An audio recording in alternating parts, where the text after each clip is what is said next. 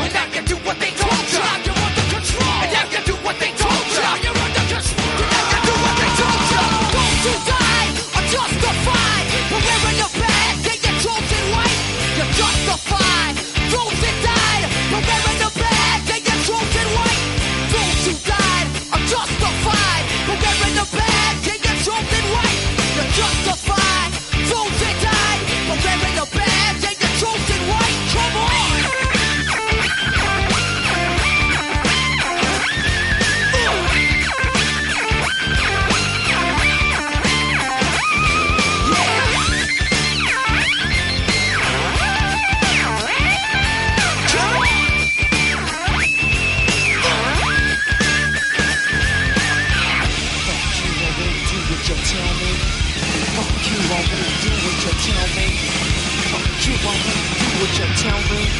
Fuck you, I won't do what you tell me. Fuck you, I won't do what you tell me. Fuck you, I won't do what you tell me. Fuck you, I won't do what you tell me.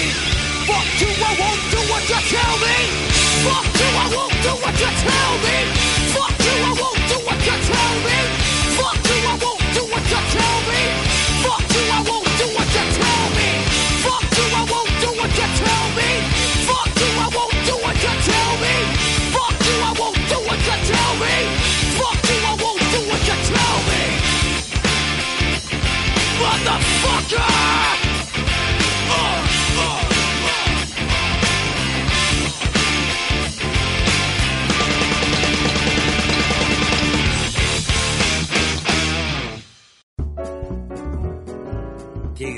gran canción para dejarte arriba y enojado.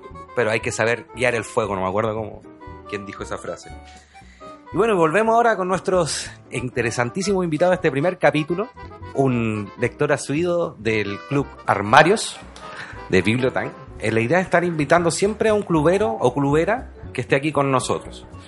Y por ser este primer capítulo también tenemos invitado a Sebastián Santander, el director ejecutivo de Bibliotank. No sé quién de los dos se quiere presentar primero, contarnos quién son, a qué se dedican y por qué están. Así que, ah, y aquí me están soplando que por interno, que sea primero aquí Vicente. Hola Vicente. Yo pensaba todo lo contrario. Pero, pero bueno, eh, hola, muchas gracias por eh, esta invitación, me siento demasiado honrado. Eh, mi nombre es Vicente, participo del Club Armarios hace no sé cuánto tiempo, pero mi participación siempre es bien paracaidista, hay que decirlo. A veces voy, a veces no voy, pero me gusta mucho, es un gran espacio para compartir las lecturas, conocer personas que están como en tu misma onda. No sé qué más quieres que diga. No, está perfecto. Yo también participo en el Club Armario, pero hagamos la pregunta que es clásica del Club Armario. ¿Cuál es tu signo? Bueno, yo soy eh, Virgo, eh, con ascendente en Tauro y luna en Acuario. ¿Se acabó el podcast? Ah, no, pues, se acabó. Sí. Por favor, Eh, bueno, ya, soy Sebastián Santander y eh, estoy aquí lateando nuevamente. Ah, el, el pre- el predicador de la lectura. Está bien, me encanta ese epíteto. Eh, no sé. Porque a veces uno predica y no practica, ese es el problema. No, no, ahí fue un Sí. poquito. Eh, bueno, soy bibliotecario documentalista. Eh, me dedico a la promoción de la lectura hace 12 años. Eh, desde mis 20, de mis tiernos 20. Y nada, me apasiona, la paso demasiado bien. Y no puedo evitar estar todos los días pensando en otras cosas que hacer. Así que ya tenemos varias cosas nuevas apareciendo. Ah, maravilloso. Oye, chi- chiquillo, a partir de esto mismo último que dice Sebastián, no, no he podido dejar de pensar en las cosas que hay que hacer. ¿Cómo han vivido estos últimos 24 días estamos a poco más de un mes, a un poquito de seis días, que yo creo que va a pasar de largo, claramente, de las movilizaciones que despertaron Chile. ¿Cómo la han vivido ustedes? ¿Cómo se han sentido? ¿Cómo han tratado de seguir su cotidianidad y esta falsa normalidad que nos quieren imponer a través de, de cómo ustedes se han desarrollado en estos 24 días? Bueno, yo creo que igual rompe toda tu coti- cotidianeidad, o sea, como que en un momento estáis viviendo una vida muy normal, tenéis que salir a trabajar, tenéis que salir a estudiar, tenéis que hacer las cosas de tu casa, etcétera, juntarte con amigos, etcétera. A mí personalmente me pasó que ese viernes que está ya todo, yo me estaba tomando una cerveza, así de simple, como en un bar con una amiga, como entendiendo nada. Salgo del bar, voy caminando por la calle, me encuentro con unos amigos y me dicen como, oye, está la cagada en Vicuña. Y yo como, ¿por qué? Como, ¿qué está pasando? Y llego y está literalmente la cagada. O sea, hay gente como protestando en las calles, como hay gente haciendo barricadas, hay gente cortando calles. Y uno así como, ¿qué está sucediendo? Locura máxima. Pero, y, y claro, o sea, viene como toda esa efervescencia de eh, el estallido social, como les gusta a la prensa decirlo. y, y, y, y luego, así, en, ¿cuántos días salieron los militares a la calle? Los Dos. militares. En dos días, en dos días. Dos días, 48 po. horas se demoraron en Sí, decretar o sea, estado de sitio.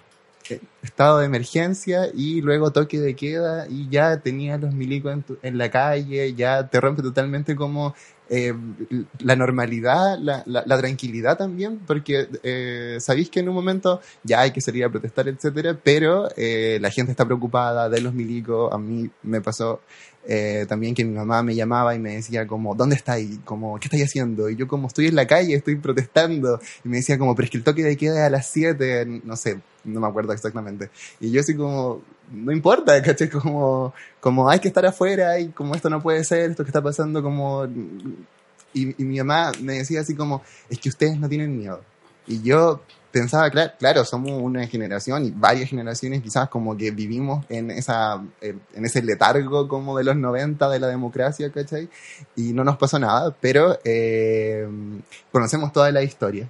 Conocemos todas las historias, conocemos la historia de la dictadura, conocemos todo eh, lo que les pasó a nuestro eh, papá, nuestro abuelo, abuelas, tíos, tías, ¿cachai? Y yo pensaba como, estoy cagado de miedo, o sea, como que yo veía a los milicos en la calle y me daba mucho pánico porque en verdad te puede, te puede pasar algo. Le- y, y le, y le pasó algo a mucha gente, o sea, como que gente murió, gente desapareció, fue secuestrada, eh, torturada. Entonces, han sido días súper caóticos realmente. Sí, Wow. duro. Yo quiero rescatar una frase que alguien dijo en, en los espacios que, que empezamos a armar después de esta explosión, esta revolución. Eh, no sé si era tal cual, pero lo, lo noté de esta forma. Como que vivíamos en un malestar sostenible. Estábamos todos como incómodos, pero ese malestar era sostenible y yo creo que lo andábamos trayendo cargado en el cuerpo y se notaba. O sea, este año, por lo menos, yo creo que no hay nadie que conozca, o muy poca gente que conozco, que no está tomando un medicamento de depresión, de pánico, de estrés, de angustia, de lo que sea. Y, y esa frase hermosa que apareció de lo que escribió la nona Fernández, como no era depresión, era capitalismo. Siento que hace mucho sentido porque también era una catarsis. Yo creo que, que uno explotó también con esto. Y era. Yo creo que lo más interesante de esto, y que puede que sea después muy estudiado ah, en el futuro, eh, es que no, no fue algo organizado, así aparte de lo de la evasión. Y uno pensaba que era solo una queja más de todas las quejas que habíamos tenido por años. O sea, yo tuve la manifestación en el 2006, después vinieron las de 2011, y vinieron más. Claro, más. una seguidilla como 2013, 2015, Sí. como que no pararon igual. Y no, no, no, como que no esperaba que pasara lo que pasó, yo creo que nadie. Y eso igual es bonito, como que nos cansamos realmente y fue como, ¿sabes qué? El momento de, de verdad cansarnos todos juntos, como y nos aburrieron. Y eso encuentro que es genial, como no estar solo, ir en la calle y que toda la gente apañe en todo sentido y que todo, con la persona que habláis está de acuerdo.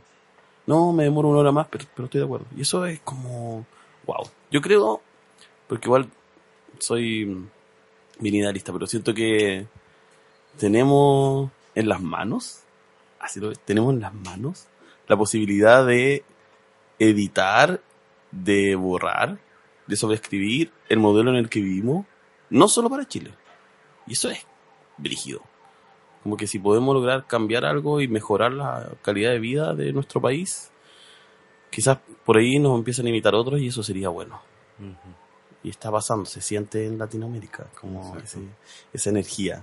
Sí, cayó el, el hijo bien portado de el capitalismo y eso es interesante. Más que, más que cayó el, el hijo bien portado de- de- del capitalismo, a mí me encanta esa, esa idea que anda rondando, es que siempre nos creímos europeos y siempre hemos sido latinoamericanos. Estamos volviendo a Latinoamérica y esta fuerza con la que estamos volviendo me encanta. Comparto mucho que estamos siendo un ejemplo para el mundo. Me da un poco de susto, sí, la- lo que está- pasó en Bolivia este, este fin de semana cuando grabamos este podcast. Un golpe de Estado blando en, contra de Evo Morales. Independiente que te guste o no te gusten las formas que cómo se llevó a cabo, Solo quiero hacer la, la analogía con Salvador Allende. Él llamó a nuevas elecciones y no lo permitieron eh, antes de renunciar. Y no le dijeron que no. Y el comandante le dijo, le- voluntariamente le pedimos la renuncia, pero extrañamente. Por lo menos fue voluntaria, o sea, desde la perspectiva de, de que acá en Chile pusieron los, los milicos la vota antes que conversar. Y, y Vicente, en relación a, a lo que tú estabas contando y, y por qué la historia también de este, de este podcast, de querer hacer esta comunidad a través de la escritura y la lectura. Tú decías, esto somos la generación que no tenemos miedo, o fuimos la generación sin miedo, como hay un eslogan que dice ahí, pero sí sabíamos de todo esto porque lo hemos leído y creíamos que no se iba a repetir un poco. Yo tenía siempre esa sensación, o sea, a mí me encanta ahora, eso habla muy mal de mis círculos sociales, a diferencia de ustedes dos que decían, no, con toda la gente que estaba hablando eh, ha estado de acuerdo. Yo he tenido que borrar muchas amistades, he peleado Wow. con la mitad de mi familia por este tema, esto quebró a mi familia, eh, no mi familia nuclear, sino que hermanos de mi papá, hermanos de mi La mamá familia extendida. en la familia extendida de que esto pasó el 73, no ver si esto querían, era como, no, querían justicia, querían dignidad. Y por eso mismo es esta que tú decís del miedo. Y nosotros leíamos y teníamos solamente conocimiento de eso a través de las lecturas. Y hoy en día lo vivimos. Hoy en día ya nunca más nos van a poder decir, es que tú no viviste eso. Sí, sí lo viví. Yo lo viví a mi pueblo viviendo en Bellavista, caminar por Pío Nono y que te apuraran las tanquetas, tanquetas. Y los milicos apuntándote con los la, fueras a la casa porque quedaba media hora para el toque. Era un miedo que tú te decís, estaba ese miedo. O sea, yo sentí ese miedo, em- estudié historia y me puse a recordar, lamentablemente, todo lo que hay el informe Valech, la historia de la dictadura, que tú decís, oye, esta cuestión pasó en Chile. Y, y hoy día me pongo a pensar, como tú también decías, Vicente, y el Seba también un poco en sus alocuciones, de que hoy en día hay gente que está siendo torturada, que fue torturada, gente que perdió sus ojos. O sea, las estadísticas están siendo extraordinariamente horribles a nivel mundial. O sea, superamos a Palestina en pérdidas oculares, a Palestina, que lleva siendo invadida por más de 30 años por Israel, y lo superamos en 20 días. Eh, no sé qué, opinan de eso, de, a través del conocimiento de la lectura que hoy día saca carne viva, un poco, por decirlo de una forma. No sé si les, les un poco esto. Para mí leer hoy día, no sé, como les decía, estudié historia, la conjura a los mil días, para mí tiene otro significado que haberlo leído cuando lo leía en la universidad. Sí, o sea, eh, bueno, personalmente me ha costado un poco eh, leer. En realidad me ha costado hacer todas las cosas cotidianas. Me pasó que la primera semana no escuché nada de música así de corta. No, yo creo que despertaba con cacerolazo, sabía que había que ir a protestar y luego me acostaba con cacerolazo y soñaba con lo que estaba sucediendo. Ah, no paraba como vivía en un 24/7 constante de, eh, eh, de represión y de todo lo que estaba sucediendo.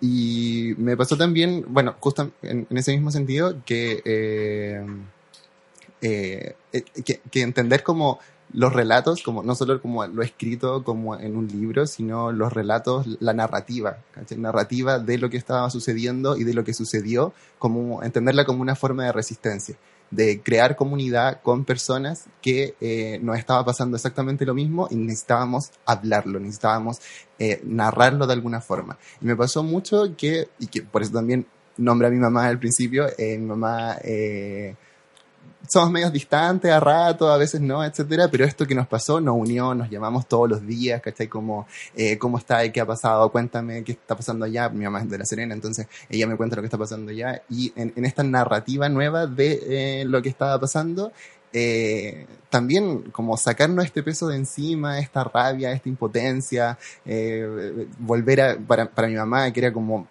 esta herida gangrenosa, ¿cachai? Volverle a meter el dedo, ¿cachai? De la dictadura. Y para mí, esta idea como de, ustedes no lo habían vivido, ahora como lo volví a vivir en, tan poco tiempo y con todo. O sea, yo también vi un día a las 3 de la mañana pasar por Vicuña Maquena eh, tres camiones de milicos, o sea, y los milicos eh, a pie, ¿cachai? Pero como barriendo Vicuña Maquena, apuntando con su, con su arma, eh, buscando gente en las calles, entonces eh, es, es duro, o sea, como eh, creo que se, se vuelve una necesidad contarlo, se vuelve una necesidad escribirlo, de algún modo eh, siento que esto marca igual para, para mucha gente y es muy importante, sobre todo para los escritores, escritoras, ¿cachai? Como nos, nos, costó tanto tiempo escribir sobre eh, lo que, lo que había sucedido y ahora de nuevo como que nos imponen, nos imponen balas, nos imponen violencia, nos imponen represión, ¿cachai? Eh, no perder como eh, e- ese ímpetu, o sea, no, no perder lo que ya estábamos logrando y aprovechar todo lo que está pasando para eh, escribir acerca de lo que está sucediendo, contarlo, narrarlo, esto mismo que estamos haciendo, o sea, hablarlo y que la gente, otras personas puedan escucharlo, me parece súper, súper bueno. Sí, bueno, y el año cero, El año día cero, 24 sí. de la revolución chilena. Eh, a mí me pasa mucho que, mm, que siento como, bueno, como todo el mundo, eh, hay una esquizofrenia, ¿cierto? Entre vivir entre lo, esta vida un poco normal para trabajar un poco, para después seguir haciendo cosas como para resistir, luchar y, y visibilizar lo que está pasando. Em, pero creo que esto mismo que estamos haciendo ahora es algo que agradezco mucho, como mm, tener la libertad de ser independiente con todos lo- los contras que eso implica, sobre todo hoy en términos de gestión de proyectos y el área cultural que se ha visto bien afectada económicamente. Eh, siento que es súper positivo poder tomar la vida de uno completa y sobre todo ese gran espacio laboral, que mucha gente no puede hacerlo, y dedicarlo a poder pensar y reflexionar sobre lo que está suce- sucediendo. Igual nos pasó como con Coque que habíamos grabado unas, unas entrevistas previas a este podcast, como que estábamos, dijimos ya lo vamos a hacer, no alcanzamos a postular los financiamientos de cultura y decidimos empezar igual a hacerlo. Eh, estaba siempre la motivación y bueno, después de la explosión cambió todo y hay que repensar todo. Exacto. Eh, y siento que ha sido positivo en ese sentido, porque también ha mejorado la intención de querer visibilizar lo que tú decías, Vicente, un poco, que son los imaginarios latentes de lo que estamos viviendo hoy, que tienen que transformarse en relatos, no necesariamente en escritura o en una literatura docta y de publicaciones pomposas, sino en poder contar. Y creo que lo he hablado en varios espacios, como cuando me ha tocado trabajar, me ha tocado trabajar con jóvenes. Eh, me siento viejo cuando digo eso. Eh, trabajar con jóvenes, sí, sí, tengo 32, pero igual. Ya, pero cuando- Eres súper Sí, joven, pero o sea, con, con- con chicos de 12, 11 años, Sí. como la imposibilidad y la doctrina de no poder sacar la voz. O sea, de que cada vez que le preguntas algo, hablas con ellos, es como, no, sí, quizás no hay más porque no saben desarrollar muchas veces un relato propio y eso es, duro. Y creo que mm, igual como desde nuestra postura como como estamos tomando una postura. Eso encuentro que es potente para nosotros, eh, historias y cuerpos, porque va a afectarnos inevitablemente. Eh, pero creo que mm, desde Bibliotank tenemos el placer de ser un equipo que está en, en pos de aportar a lo que está sucediendo ahora. Y ese aportar es quizás desde el pensamiento crítico, desde estos mismos espacios. Y mm, creo que puede implicar muchas cosas futuras, pero pero igual eh, habla de lo que mm, creemos también que es la lectura, pues que es como una, un acto social, eh, hay una micropolítica ahí interesante, eh, y me gusta la idea de micropolítica porque además es en espacio propio donde mm, podemos salir de la hipermediatización súper controlada, esa educación eh, mediática que tenemos y Sí. pensar en otras cosas, reflexionar, salirnos de ahí y quizás eso ha ayudado de una u otra manera también eh, darle vuelta a las cosas. Uno ahora ve a los jóvenes que están, "Pucha, uno chiquillos, no sé qué colegio, que en un video decían, y no vamos a aguantar que otras personas se tomen. Y tenían como 16 años, como, Exacto. así, wow, wow, qué bien, qué bien que eso esté pasando. Y lo que decían una frase que siempre nos dijeron, como, el tú no viviste esto. Bueno, nosotros miedo. es fácil entender que sí podemos vivir cosas que no hemos vivido, así como en la práctica, porque nos gusta leer. O sea, a través de la lectura a veces vivimos, nos tomamos prestado cuerpos de otras personas para vivir ciertas cosas que no vamos a vivir jamás. Eh, de, por ejemplo, vivir una experiencia de transición de género, como cuando leímos a, a Alessio Joker, como que tiene que ver con eso. Pero también deberíamos aprender a que esa frase no la tenemos que ocupar más. Cuando todo esto cambie, cuando logremos muchas cosas, no hay que ocuparla. No podemos decirle a alguien, oye, tú no viviste esto, entonces no, yo creo que eso no está bien. Como que también hay que aprender, tenemos que quedarnos con eso también, como no, se- no transformarnos en esos viejos del futuro que, que van a estar usando esas mismas frases añejas y que son anulantes del otro. Sí, en, en ese mismo sentido es es súper fuerte como esa frase anula eh, como tu posibilidad como sujeto político. Me pasa mucho lo, que, recién estabas hablando con, con los niños, los adolescentes, eh, les niñas, en verdad, eh, que siempre dicen así como, ay, como, como que no saben lo que hacen prá- prácticamente. Y en este momento esta revuelta surgió justamente porque adolescentes, niños, fueron y dijeron esto ya basta, ¿cachai? Y a, y a pesar de que la ministra salió diciendo así como, ay, a ustedes no les afecta, yo no sé por qué ustedes están evadiendo el metro si no se- les subió el pasaje, y es como porque seguramente son las personas como con más conciencia política de todo lo que está pasando, o sea, como que es justamente ese espacio tan negado de, de su ser político que yo encuentro que los motiva y los impulsa como por por hacer un poco de justicia justamente por porque siempre los- lo están negando. Y creo que es muy importante lo que acabáis de decir o sea como tenemos que evitar convertirnos en los mismos adultos con los cuales nosotros crecimos y que nos negaron y nos negaron y que era como básicamente ustedes no hagan nada porque no han vivido nada y no saben nada así que adiós Exacto. Igual era un, es un punto crítico, como no lo había pensado hasta ahora, como esos jóvenes son la generación de jóvenes que saben que ahora realmente no tienen futuro. Nosotros fuimos de la generación que nos vendieron el cuento de que teníamos que estudiar, que ser universitario, que... Y hoy, nos vendieron el cuento como de escalar Sí, como de que exacto. el título vaya ir moviendo Como nos cambiaron ese exitismo como de familia, hijos, por el exitismo laboral, que hoy no aplica. O sea, hay muchas personas que son contadores, abogados, y estos, estos eh, instituciones de carrera que son siempre importantes y uno siempre piensa que ganan mucho, ahora están ganando muy poco. Entonces, y eso tiene que ver con que ese sistema ya estaba haciendo aguas y ah, tenía que explotar por alguna parte y es bonito que explotara como por, por los jóvenes y que todos se sumen. O sea, que encuentro que eso Sí. es hermoso, como, como la, se- la señora, así como que ve uno los videos, La, como la que- abuelita que está golpeando en todo momento una cacerola y hace como un rap con la cacerola. Es, que Es que es hay un maravilloso. montón. O gente que dice, no, yo hablo con, con los chiquillos de la, de la barricada, porque los chiquillos de la barricada como que me cuidan acá, como que... O sea, un montón de cosas que son muy potentes.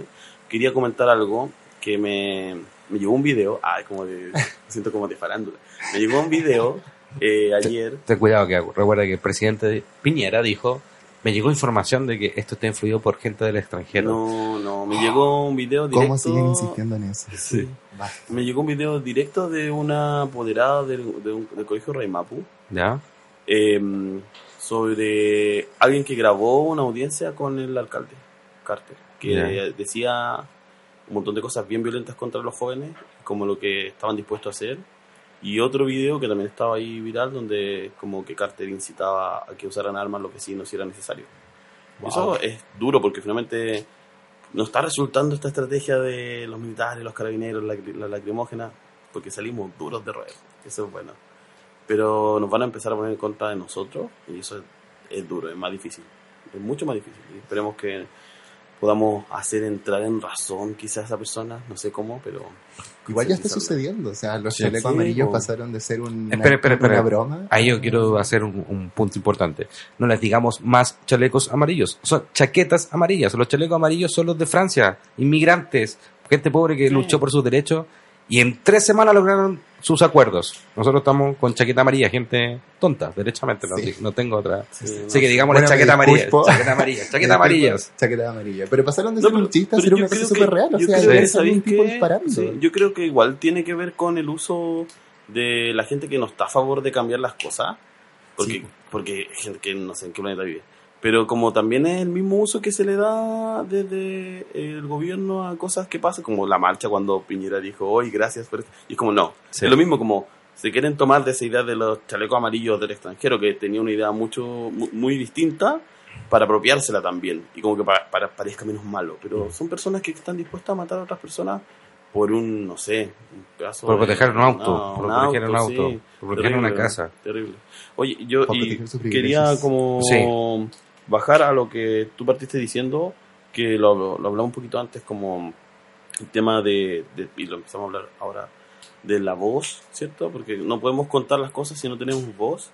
Eh, pero qué tan importante es eh, la visión, ¿cierto? Nuestros ojos. Yo creo que todos hemos... eh, es raro porque me pasó cuando leí ensayos sobre la ceguera que tenía esa preocupación de despertar y no ver. Eh, Qué real. y me pasó hoy eh, algo similar, pero muy real. Como de, de de verdad sentir que uno puede perder la visión en la calle por la fuerza y la violencia de Estado que estamos viviendo. Y eso es terrible. Y, y una, una, como una metáfora finalmente de, de- de que nos quieren dejar ciegos nuevamente porque ya abrimos los ojos, ya, ya sabemos lo que está pasando. Y en ese despertar, ¿cierto? Despertamos quizás con un ojo menos, pero con la voz que no se calla. Y no tenemos que callarnos. Y eso es, es complejo, pero es necesario. Y hay que poder seguir eh, relatando esto. eh, en el documental que hablaba sobre la primavera árabe, no me acuerdo cómo se llama, que está en Netflix, eh, un- había una frase bien interesante que tiene que ver con que la batalla no solo es una batalla en la calle, sino también es mediática. Exacto. Y es mediática porque es discursiva, es de imaginarios y es de relato. Ujú. Entonces, ese relato que está construyendo el gobierno, ¿cierto? Es el que la gente está consumiendo y hay que crear otro relato. Exacto. Eso está, es una misión igual, Sí. es una misión, pero hay que hacerlo. Es, es- maravilloso como alguna historia o alguno el famoso libro de la doctrina del shock de Naomi Klein que uno va cuando hay un capítulo dedicado a la televisión de cómo la televisión en política de shock te trata de mostrar todo normal y mientras yo leía ese libro decía ay pero la gente no creo que sea tan tonta para tragarse eso igual aquí está sobre exagerando y todo y te das cuenta que no o sea yo creo que esto me lo dijo mi papá mi papá dice que esto es es peor que el 73. ¿Por qué? Porque en el 73 tú no tenías información. Lo mostraban en la tele, lo mostraban en la radio y no sabías nada más. Entonces te creías que los comunistas comían guaguas, que la iban a quemar la mitad de Santiago para... Y ahora que tenemos contrainformación a través de los celulares, redes sociales, nos hemos dado cuenta que cómo nos quieren meter el dedo en la llaga. O sea, Piñera diciendo la marcha fue pacífica, bonita y es por mí casi, o diciéndole a la BBC, yo he estado en las marchas y es como, de verdad no. O por ejemplo, lo que le pasó a que ahora todos nosotros nos, ponemos un poco a reír, que es con lo que pasó con Evelyn Matei, que para mí ahí está la esencia de la derecha, la esencia del pensamiento de derecha. Se rompen los semáforos de, de Providencia, no hay semáforos, ¿qué hace la derecha? Llega ahí, evalúa el problema y dice, ya, voy a tratar de hacer algo. Así piensa, hay que resolver los problemas prácticos. ¿Cuál es el problema práctico? Dirigir el tránsito. Evelyn Matei se pone a dirigir el tránsito. Después se da cuenta, esto me está quedando grande porque son muchos autos. Pensamiento de la derecha. No voy a poder hacerlo. Voy a tener que decir que esto está saliéndose de control. Sale de la calle y hace la entrevista. Y los periodistas empiezan a preguntarle, ¿por qué está dirigiendo? No, porque no hay, estoy esperando, no están los tránsitos. Es que estoy muy preocupada porque un vecino me dice que lo único que les queda es armarse. Le dice el periodista. Pero ¿cómo usted está diciendo que la gente tiene que armarse? La derecha, diciendo una respuesta política que se da cuenta que no puede resolver. Y se queda sin preguntas. ¿Y qué hace finalmente la derecha? Como siempre, se va corriendo. Sí. Sale corriendo para... Para mí es la analogía perfecta de la política. Pero de la derecha. tiene que ver con lo que estábamos hablando, tiene que ver con eh, dónde está puesto el ojo mediático del discurso y del imaginario. O sea, Exacto. ¿Por qué justo hay periodistas entrevistando a Evelyn Matei? ¿Por qué justo está con Joaquín Lavín? ¿Por qué justo, o sea, ¿por qué Sí. pasa eso? Si eso Y ahí está la lógica que estábamos hablando y que, que queremos ligar un poco también a este programa, el- la lógica del relato, de generar oralidad, también la narrativa, o sea, los, los carteles que hay en las calles, los rayados que hay en las calles, o sea, hemos pasado ya desde Me encanta ese que, ese, ese que dice, ven, coma, seremos. Sí. Es precioso, hermoso. precioso. Y ahí está, y estamos leyendo en las calles, o sea, igual tú camináis, yo me siento en un videojuego, y digo, "Oh, no puedo", pero ir leyendo los mensajes es como que igual te, te insufla de energía. En mi caso me pasa eso. Yo creo o sea, que eso es hermoso. más libros, menos Paco, Sí. más... Y mira, ¿Qué? como que quería contar, aprovechar de contar, que estu- estuvimos en el, en el cabildo del libro el sábado 9. Ah. Estuvimos representando ahí a, a, a Bibliotank y fuimos al cabildo, habían 103 personas aproximadamente en ese cabildo en Estación Mapocho. Y parte de las reflexiones de mi grupo, que creo que era eh, es clave, es que hoy es inevitable eh, quedarse ciego, ¿cierto? Así, sí, y sin ver lo que está sucediendo, porque constantemente estamos siendo interpelados. Y la calle, el escenario, el paisaje de lectura en el que transitamos, nos interpela constantemente. O sea, ya no podemos eh, evitarlo. O sea, vamos a ver información que quizás no estamos viendo en la televisión, pero se está viendo en la calle. Y eso es interesante porque te interpela como sujeto a, a reflexionar, a pensar, a por último a dudar. Y eso está bien. Sí, o sea, yo creo que es súper importante tener en- en- tenerlo muy claro, muy presente. La revolución no va a ser televisada, o sea, como que eso no va a pasar. La, revo- la- la televisión lo que ha hecho todo el tiempo es mentir, contrainformar. eh, a mí me pasó que fui a ver a mi abuela justo eh, la- después de la primera semana y me dice como, parece que ya todo está mucho más normal. Y yo así como, viniendo de como que en la calle estaba, pero todo el desastre armado. Pero mi abuela, que tiene muy poca movilidad y de algún modo se alimenta bastante de la televisión, como de todo lo que le dicen, entonces ella se compró la normalidad en dos segundos. Y yo le dije, abuela, yo creo que esto va, va más largo, como intentando explicarle. Y, y claro, o sea, como que las revueltas continúan, todo continúa y la tele no se hace cargo. Y justamente lo que hablaban ustedes me parece súper importante porque eh, la- la- en las paredes también está toda la información, o sea, las denuncias a todas las personas de gobierno que tienen tal y tales prontuarios casi como de lo, de lo que han hecho y que ahora están muy apernados en el poder y que todos deberían renunciar. Eh, y así, con diferentes cosas, o sea, y, y, y cada, me gusta mucho la pared porque cada sujeto puede decir lo que le pasa, lo que, lo- cómo, cómo este sistema lo oprime de alguna forma, va y lo escribe en la pared y dice, eh, no sé, a las mujeres siempre han existido el toque de queda para las mujeres, ¿cachai? Eh, no sé, consignas trans, consignas eh, homosexuales, todo, o sea, como que es un libro abierto, todo el mundo puede escribirlo y ya en este momento está todo está tan rayado, ya, ya no hay un espacio donde escribir, hay escritos sobre otro escrito y así como Sí. que la cosa va evolucionando muy hermosamente. Perfecto. Igual lo, lo que decía es también es algo que hay que pensar cómo abordarlo como sociedad. Que son las personas que viven bajo cuatro paredes siempre. Hay casos de personas, lo escuchaba en otro podcast, ah, no voy a decir cuál. Hay casos de personas, por ejemplo, que son cuidadoras de otras personas, Sí, esto es súper importante. que no salen de la casa. Escuchaba un caso de un caballero que no salía hace 35 años de la casa, no salía de la casa, porque le traían las cosas. Y salió un día, le dieron como un día libre con un programa de gobierno, que iba, iba un cuidador como a reemplazar a esta persona, y no conocía Santiago, no conocía la ciudad, porque no era la misma de hace 35 años. Y hay muchas personas que viven en cuatro paredes encerradas y que creen que lo que están viendo en la televisión es su ventana, ¿cierto?, hacia afuera de la realidad. Y no es así. Eso es terrible. Mi abuela, por ejemplo, eh, nunca se ha subido al metro. O sea, eh, tiene problemas de movilidad porque sus huesos y dolores y etcétera. Y sale muy, muy, muy poco de la casa, a menos que la lleven en auto, pero las cosas son como complicadas, solo sale al hospital, etcétera. Entonces, bueno, pasa eso con las personas con poca movilidad, con las personas que son enfermas, con las personas que tienen que cuidar a otras personas para que la otra persona pueda salir a protestar, cuando tienen que cuidar a cabros chicos. eh, o sea, pasa, hay muchas personas que no pueden estar activamente en la calle, pero que de algún modo o comparten eh, también políticamente lo que está pasando, pero no pueden, ¿cachai? O, no sé, de repente igual el miedo también es súper eh, paralizador. Hay gente que no le gusta salir a la calle porque, bueno, ahora lo que estábamos hablando al principio, perder un ojo es muy real, perder una parte de ti, volver con un perdigón metido en tu cuerpo, es algo que te puede pasar solo por estar mirando, por estar sacando una foto, como que la violencia de los pacos está pero desatada, o sea, andan jaladísimos. Sí. Sí, es terrible. qué terrible.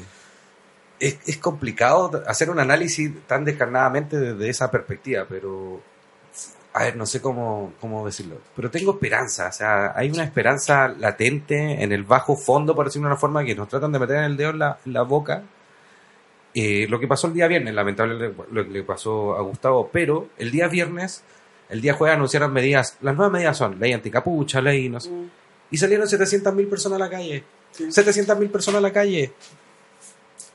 Y solo en Santiago, o sea, sin contar regiones que lleg- debimos haber llegado a los 2 millones Es que fácilmente. Yo creo que cada ojo menos Abre dos más. son miles de voces más Sí. gritando en las calles. Sí. Sí, totalmente. Sí. Y eso no se han dado cuenta porque nosotros no nos estamos olvidando de eso.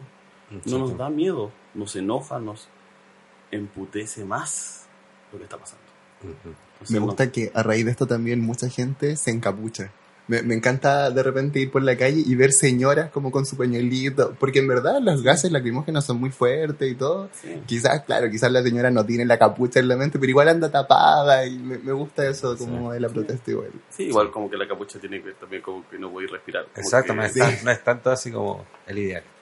Oye, chiquillos, teníamos. eh, ya, veo que tenía una cita, Sebastián. Quería proponerte lo siguiente.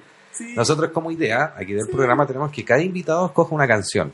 ¿Ya? Que nosotros siempre tratamos de ligarlo un poco a la lectura o a la escritura. Pero no vamos a, a- a forzarlo, obviamente. Sino que queríamos saber, en este caso a Vicente, qué canción te gustaría o qué canción te gusta y por qué, si es que quieres decirnos por qué. Y cuando volvamos, vamos, Sebastián, con la cita que te veo ahí demasiado entusiasta por querer leerla. ¿Ya? Vamos, Ya. po, Eh, Vicente. Bueno, yo voy a fingir sorpresa, pero al mismo tiempo no.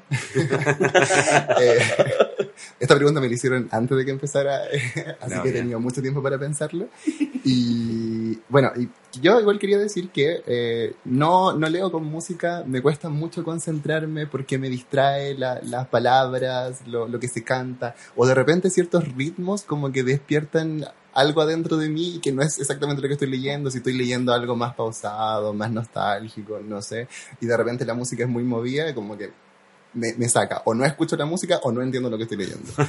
Así que soy un lector de silencio y me, ahora que me hiciste la pregunta de qué canción me gustaría escuchar, eh, la tuve que pensar harto, pero cuando la pensé, cuando, cuando la recordé y dije, ah, quiero esta canción, dije, eh, eh, eh, bueno, es Nina Simone, eh, I Got No, I Got Life.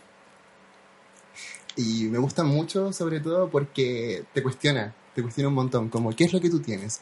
Y Nina Simone te dice, no tengo nada, en verdad no tengo ni una cuestión. Y después te dice, pero tengo esto, que es mi cuerpo, tengo, tengo todo, y te enumeran las partes de tu cuerpo, y a mí me hace mucho pensar justamente en estos momentos de tanta revolución, que al final este sistema eh, neoliberal en el cual vivimos, Perdón. que es precarizante de todos los aspectos de tu vida, al final, al final de todo, uno se tiene a uno mismo nomás. Tenís tu cuerpo, tenís tu mente, y con eso de repente es lo único que hay para salir a protestar nomás. Pues. Maravilloso. Así que eso, pues. Vamos con la canción.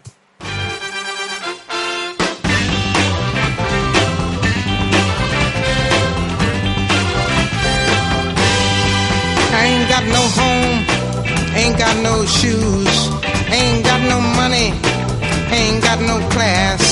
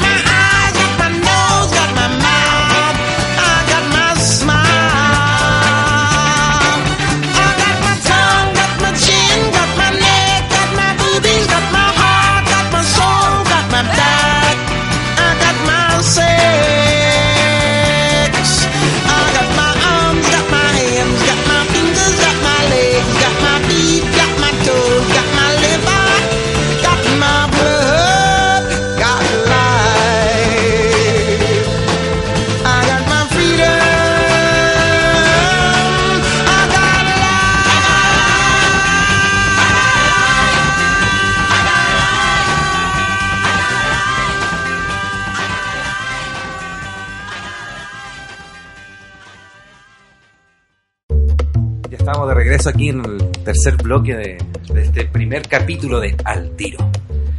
Y queríamos, después de esta conversación, ligarlo un poco más a lo que nosotros nos dedicamos y por qué la, nació esta idea de, de este podcast, que es hacer comunidad, cuando había forma de resistir, y por eso queremos hablar, leer y escribir.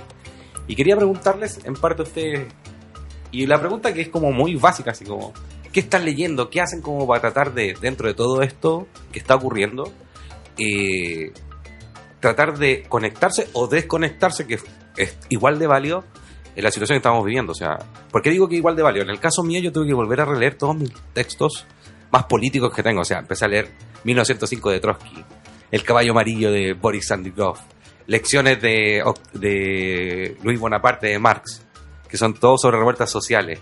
Entonces estoy como releyendo esos libros diciendo, por aquí va, y, y tratando de darme más ánimo o más, no sé cómo, no sé si la palabra es ánimo, pero sí más la capacidad de estar ahí en la lucha, directamente. O sea, como decía muy bien Vicente, o sea, está bien tener miedo, está bien tener o no tener las ganas de ir a marchar todos los días, eh, pero lo que no está bien, y ahí está, ser chaqueta amarilla. no, eh, no, no, lo que no está bien es querer eh, o sentirse excluido por no estar marchando, no. O sea, las redes sociales que hay ahora, o sea, nosotros tenemos una conocida, una amiga, que no va a las marchas porque le da mucha ansiedad. Pero ¿qué es lo que se ha dedicado todo el rato ella? A, a tuitear dónde están los, los pacos, a tuitear eh, la información de los derechos humanos, a tuitear, hoy este va a ser el hashtag. Lo que se está haciendo ahora que es maravilloso. Hoy día estamos a 11 de noviembre. Se, se, se cambió el nombre de la Plaza Baquedano en Google Maps. Hoy día se llama Plaza de la Dignidad porque mucha gente le cambió el nombre. Entonces Google, cuando mucha gente le cambia el nombre a algo, lo cambia. Entonces es maravilloso lo que se puede estar generando. Y eso a través del celular. Bueno, por eso le hablaba un poco de la conexión y desconexión. Eh, y quería preguntarle a ustedes, pues, ¿qué hacen para conectarse o desconectarse de esto? Si lo hacen a través de libros, de música. En el caso nuestro, preferiríamos que fueran libros, pero está aquí abierta el micrófono para eso. Oye, yo quería que se llamara Plaza de la Revolución.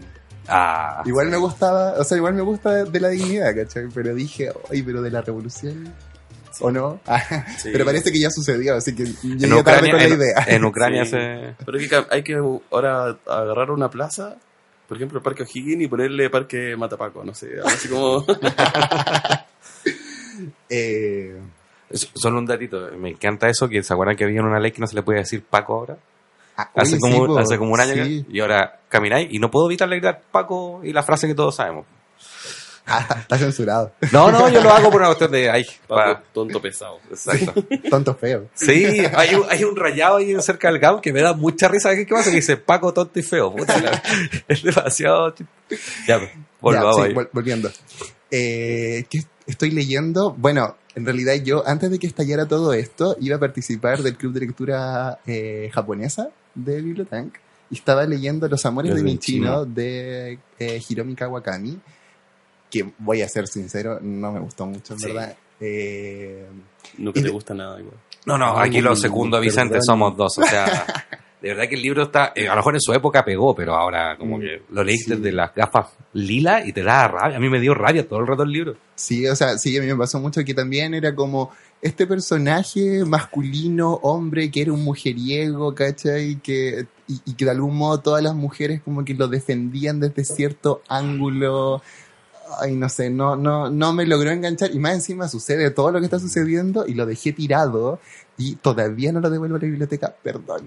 Aquí biblioteca, aquí a la biblioteca. biblioteca de Santiago. Ah, pero ahí están con un permiso así muy extendido, compadre. A mí me pasó Ah, con la ya, biblioteca de, de aquí de Providencia, que yo eh, lo pido ahí en Constitución 85, que me queda muy cerca del trabajo. Y también pues me pasó lo mismo. Y yo, pero mira, cáchate, increíble cómo igual uno se desconecta. Revolución, derechamente revolución social en las calles, más de 16 días, y el día 17 me llega un mail de así como, te recuerdo que tu libro está vencido hace una semana.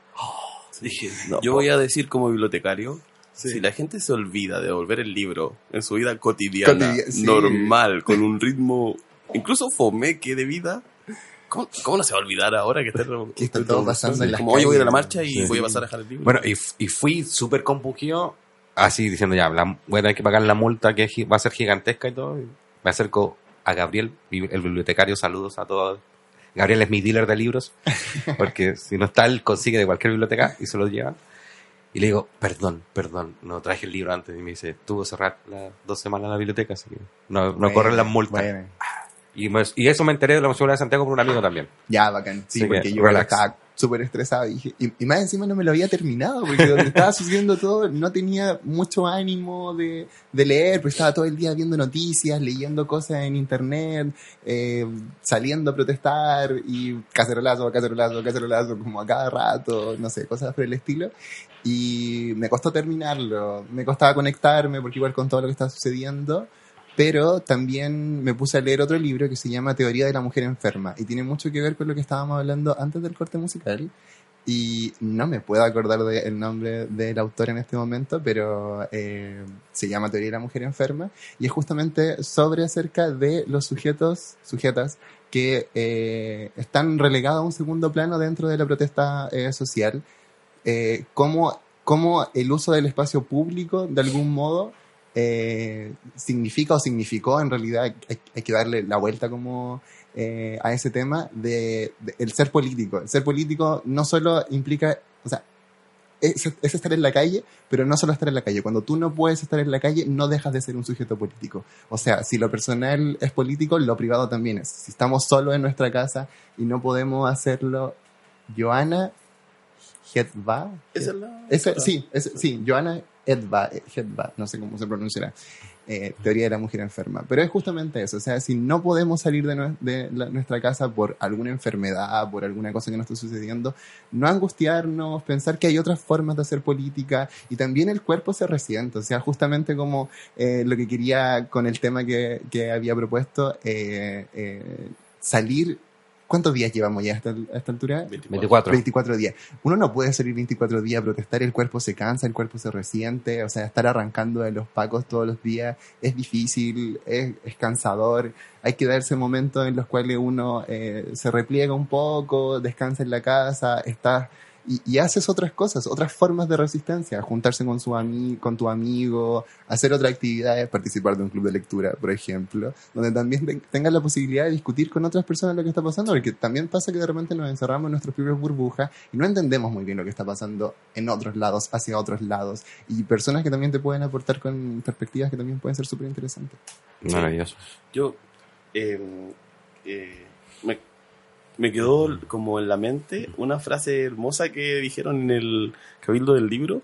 Porque, bueno, hi- hicimos los grupos, después había que exponer los resultados del grupo, ahora estamos trabajando el documento. Está Vi que tú mandaste el acta del grupo, o sea, no podía evitarlo. No puedo evitarlo, soy el, fui el moderador del grupo. Mira. Eh, y una, una de las personas que estaba ahí, que era de LOM, no me acuerdo qué, cómo se llamaba ella, pero eh, dijo una frase muy bonita, como nos quitaron historia, nos quitaron filosofía, nos quieren, nos quitaron un poco de horas de educación física.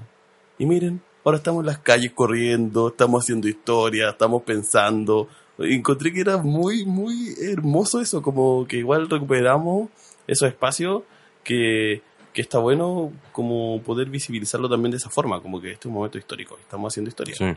Sí, no es como un autoaplauso del ego, sino que esto va a cambiar la historia y eso está, está bien interesante. Y por otro lado, creo que pensar en conjunto eh, ayuda a sobrellevar también esta situación. Yo creo que no hay que olvidar a esa gente que tú también nombrabas, Vicente, como que no puede salir de su espacio. Yo creo que parte de como la ética de la lucha que tenemos que tener es ir a visitar igual a esas personas.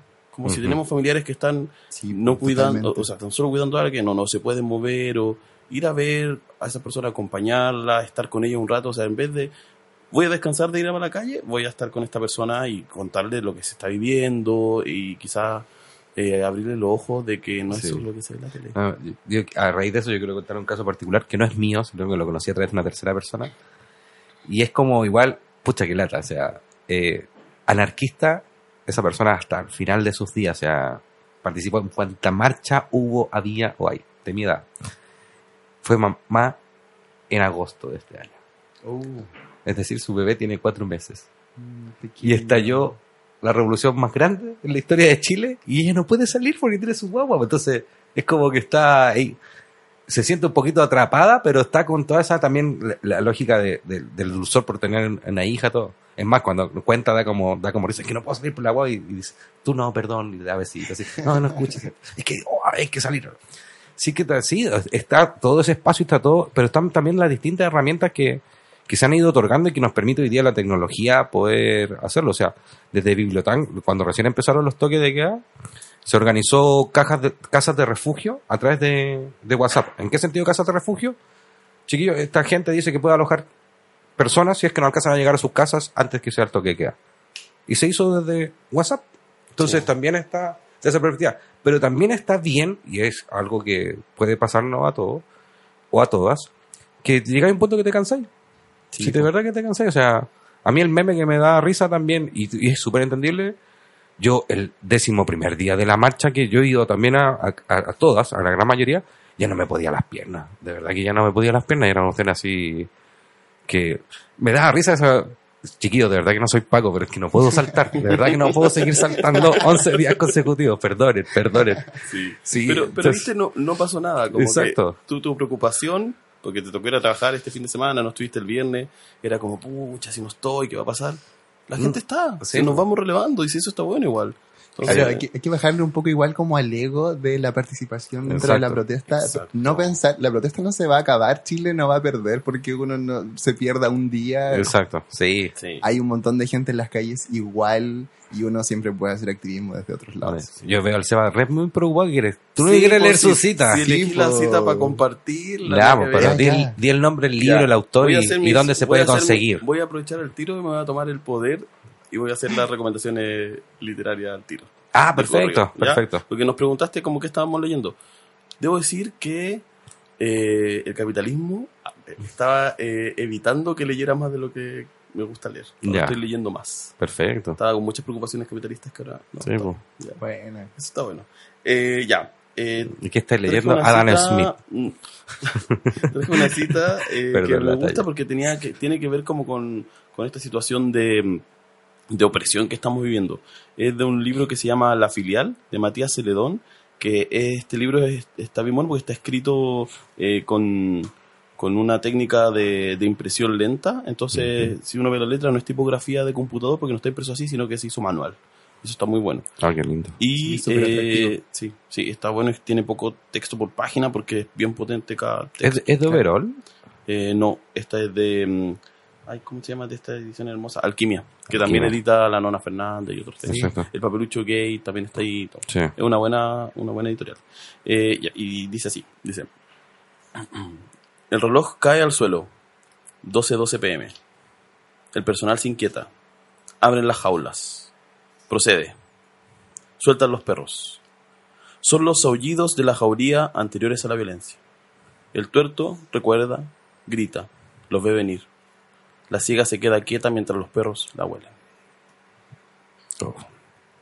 Y creo que eso um, como que habla de lo que estamos terriblemente viviendo también, aparte de esta emoción de la revolución, pero también está sucediendo esto.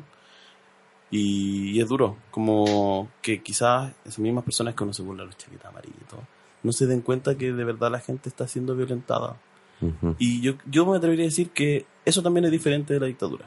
Sí. Porque puede que mucha gente en dictadura dijera, No sabía. no, es que no sabíamos, no es que eso no pasó, porque no se enteraban. Ahora no hay cómo no enterarse. Exacto. Así que si las personas no están eh, pensando que eso es un daño al- a la comunidad, al pueblo, a la, a la gente, eh, es porque son maquiavélicas o no sé. O son derechamente malvadas, o sea... Sí, son Sí, cómplices, es- son un- cómplices. Un negacionismo absoluto de lo que está pasando, porque pensando que eh, los medios y el gobierno están utilizando los- las mismas técnicas de la dictadura, pero tenemos toda la tecnología de nuestra parte, o sea, como Sí. ahí se, se- como que ya, ya no es posible no verlo, como que si ya lo estáis negando es porque no quieres, Y, no y quieres darte que esto no es, también creo que este, este movimiento, esta revolución, rompe el binarismo izquierda-derecha. Porque también hay mucha gente o que votó por Piñera por, por error, por lo que sea, o gente que Sí. es de derecha porque es de derecha y es Y más toda su vida ha sido de derecha. y siempre ha sido de derecha, pero que está a favor, está en las calles, está participando activamente en esta... Exacto. Ya es una, no es una lógica de Estado, más Estado, menos Estado. Es una cuestión ya de valores. Derechamente valores. Yo quiero hacer la denuncia de la concejala a la reina, que por favor, a quien la vea, no recuerdo ahora su nombre, la, la funaron en internet, eh, que dijo del colegio de oftalmología, que dijo, Ah, ¿lo, sí, lo- lo lo vi. leyeron? Sí. Que fue, que es de, si lo pueden buscar ahí, no sé, eh, es concejala de la reina de derecha, UDI, dijo que el colegio de oftalmólogo estaba enojado por, o no estaba pidiendo, o estaba pidiendo el cese de uso balines porque iban a tener menos, menos eh, trabajo por las pérdidas de ojo. Ese es el nivel de alguna gente de derecha, o sea, Es que no piensan. no exacto. piensan. No sé, no sé si no piensa, Yo creo pero que es que- mejor que corran. Sí, creo, ese- que, creo que hay que agradecer. a- Si no sabe qué responder persona de ultraderecha, Sí, corra, no sí. diga nada, no diga Exacto. Oye, me- Pa- eh, se llama Pamela Gallegos, Sí. y concejala Uh. UDI, y que, bueno, su frase habría sido, ¿no será que los oftalmólogos están molestos porque ya no se requerirá de su receta para comprar anteojos? O sea, No una burla, nada nada. una sí. burla. Una burla, qué sí, fúnenla por favor en internet, en lo Oye, que sea. y bueno- no la agredan, fúnenla. eh, lo que quería decir, bueno, también por, eh, por todo lo que estamos hablando, eh, quería recomendar otros libros más. Ah, bien. ¿Hay, leído harto? El País de los Ciegos, no, esto lo leí hace un rato, pero Dale. es, es bueno Ah. traerlo a, a colación ahora, que es un libro de H.G. Wells. H.G. Wells escribió La máquina del tiempo y otras cosas, y es una idea de ciencia ficción bien interesante. Es una persona que vive por- con una barrera de una, un cordón de cerros, donde al otro lado vive un país de personas que son todas ciegas, que nacen ciegas y viven ciegas toda su vida. Y él decide ir a ese país y como conquistarlo y conocerlo. Y suceden cosas impactantes, terribles, pero que hablan de esta humanidad en la que estamos viendo, que sigue siendo igual. Quería recomendar, obviamente, eh, el libro de la autora que espero que entrevistemos pronto, eh, que es de la Macarena Araya, que se llama Paisajes, y entre paréntesis es No habrá muerte, aquí termina el cuento. sí. Y el otro que quiero recomendar, por supuesto que sí, siempre, porque no es solo Ojo de Loca no se equivoca, a Pedro Lemebel. Poco Hombre, todos sus textos que hablan sobre crítica social real. Exacto. Son buenísimos. Me son- buenísimos y más latentes hoy. Sí, si pueden ver el documental que todavía lo están reproduciendo Sí. y lo están poniendo, hay que verlo. Yo, yo sé, Vicente, ¿quieres recomendar algún libro, alguna lectura, alguna serie, algo? Que te vimos ver tu cuaderno, pensé que Sí. querías decir algo, ¿no? No, no. eh, o sea, mira, ahora que, que estábamos a... ya, no, que no me- lo voy a negar. Ahora que me obligan. Ahora que me obligan a decir algo. eh, estaba pensando, es que quiz- quizá un poco como distante, pero me gusta mucho un libro que se llama El País de las Mujeres, de Yoconda Belli, que Muy bien. quizás, claro, quizás no, no tiene como directamente que ver con esto, pero sí es la idea de pensar un gobierno feminista. ¿Cómo, ¿Cómo pensar otra forma de gobierno cuando ya eh, los partidos políticos, la derecha, la izquierda, ya cuando todo eso ya está demasiado añejo y ya nada te representa, cómo un grupo de mujeres se une y piensa como tenemos que pensar una política distinta para un país que está muy mal. Y es un gran ejercicio, creo yo, eh, de cómo pensar eh, un país distinto. Cómo, pens- cómo pensar que todo podría funcionar de una manera distinta y donde todas las personas podrían eh, vivir bien.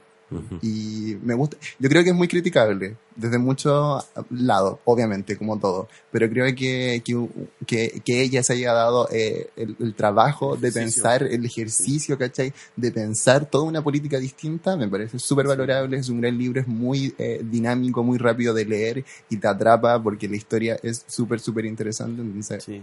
Y sabes, con, con lo que estáis diciendo, otro libro que habla de eso, de eso mismo, que también está buena esa idea de, de cómo repensamos la sociedad, es Ensayo sobre la lucidez de Saramago, Ah, sí, que también totalmente. habla de eso y hace una crítica a cómo se articulan los sistemas sociales, que está súper bueno, y es está relacionado con el ensayo sobre la ceguera. Entonces Exacto. también pueden leer los dos eh, si se animan a leer ese, ese tipo de textos. Sí. El ensayo sobre la lucidez también habla mucho acerca como de la paranoia del gobierno frente a algo que no es capaz de entender y Mm. quiere dar como cualquier otra respuesta. Cualquier relación con la realidad es solo coincidencia. Sí. Oye, eh, estamos... Sí, estamos, casi, datos- estamos casi listos contra el tiempo. ¿Quieres pasarnos los datos? Sí, eh, bueno, desde... Invitaciones. Desde siempre, como que siempre hacemos N cosas, no podemos parar. Eh, da lo mismo si a veces no hay recursos, porque nos gusta hacer las cosas igual. Así que somos bien voluntarios y dispuestos a, al activismo literario. Entonces, eh, estamos con un hashtag que se llama Leer es Resistir y ahí estamos haciendo varias actividades. Hicimos encuentros en, estuvimos en el barrio Yungay, hicimos unos encuentros también en, en los días que hubo toque de queda, que también estuvo interesante poder abrir ese espacio para socializar y compartimos comida y cosas así. Y a partir de eh, el lunes 11, hoy que estamos grabando, eh, vamos a, a partir con un club que se llama Leer es Resistir. La idea es juntarse todos los lunes Ujú. en el Parque O'Higgins. Eh, para inscribirse tienen que meterse a www.bibliotank.cl slash leer es resistir. Y tenemos un club de lectura digital que abrimos también para las personas que no quieren salir o que no están acá. Ahora se agregó. O que son de regiones. Sí, o que son de regiones, que son de. em, del extranjero, ahora se agregó una chica que está en Bremen, por ejemplo. ¿En serio? Sí. Wow. Sí, se agregó. Entonces, Habla como que- español, ¿cierto? Esperemos que Sí, pues, Ah. es chilena, es Ah, chilena, pero son chilenos que están afuera, entonces la idea es a través del club que se va a llamar, que se llama ya Lunes Deso- Desobedientes, Sí. eh, poder compartir textos también sobre pensamiento crítico de lo que está pasando. Ahora el primer texto es la desobediencia civil, que ando pegado con ese libro. Sí. Y eh, bueno, pueden ir siempre a los clubes de lectura que están funcionando de forma gratuita, Sí. el de literatura japonesa, el de diversidad sexual, el de distopía. Exacto. Así que cualquier cosa pueden escribir a, al tiro arroba bibliotan.cl para más información. Y es- es- creo que son todos Sí, esos- genial. Oye, pues, Oye, queda un tiempito, ¿qué queréis decir? Luis? un comentario. Sobre, dale.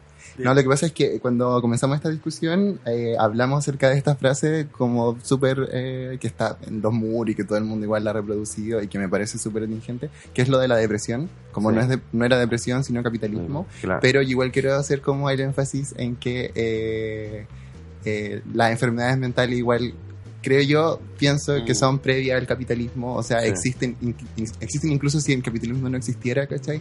Y en esta lucha por una vida más digna, por, eh, por mejores condiciones, porque vivimos en un sistema eh, precarizante de todos los aspectos de nuestra vida, eh, no dejar de lado las enfermedades mentales, sobre todo cuando producto de toda la represión que estamos viviendo, eh, la angustia, la ansiedad y la depresión de repente vuelven a las personas y hay que hacerse cargo, hay que estar atento a nuestros amigos, a nuestra familia, cuando de repente les pasa algo y no saben muy bien cómo afrontarlo, de repente solo estar ahí y escuchar es súper, súper importante. Y un abrazo siempre da- Sí. recarga las pilas de la energía para Sí, seguir luchando. totalmente. Sí, y No no, no le crean a la gente que dice, no, estoy bien, no, no. Claro, la gente que no siempre me, está bien. No me den un abrazo, no, y uno sabe que no ha salido Sí. de la casa, que Pero hay que démonos, siempre démonos el tiempo y si podemos vamos a Sí. ver a esa persona, le golpeamos sin avisar y la abrazamos eh, espontáneamente y va a ser súper bueno. Sí, cu- cuidar de otra persona yo creo que es el acto más anticapitalista, antisistema en un mundo Exacto. revolucionario, en un mundo tan individualista como el que vivimos. Exacto. Viva el amor. Bueno, chiquillos, muchas gracias por venir. Estamos dando por terminado este primer capítulo de Al Tiro Podcast. Porque hacer comunidad también es resistir. Hablemos, leamos y escribamos. Gracias, Sebastián. Gracias, Vicente. Gracias a ti. Yo por ti, tú por mí, yo por ti, tú por mí, yo por ti, tú por mí. Yo por ti, tú por mí, yo por ti, tú por mí, yo por ti, tú por mí. Colgando del cuello los juguetes.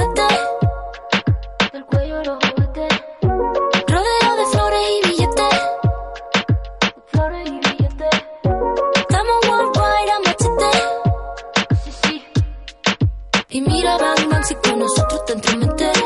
Eh, no quieres que lo apriete. Me da igual si tu amor me compromete.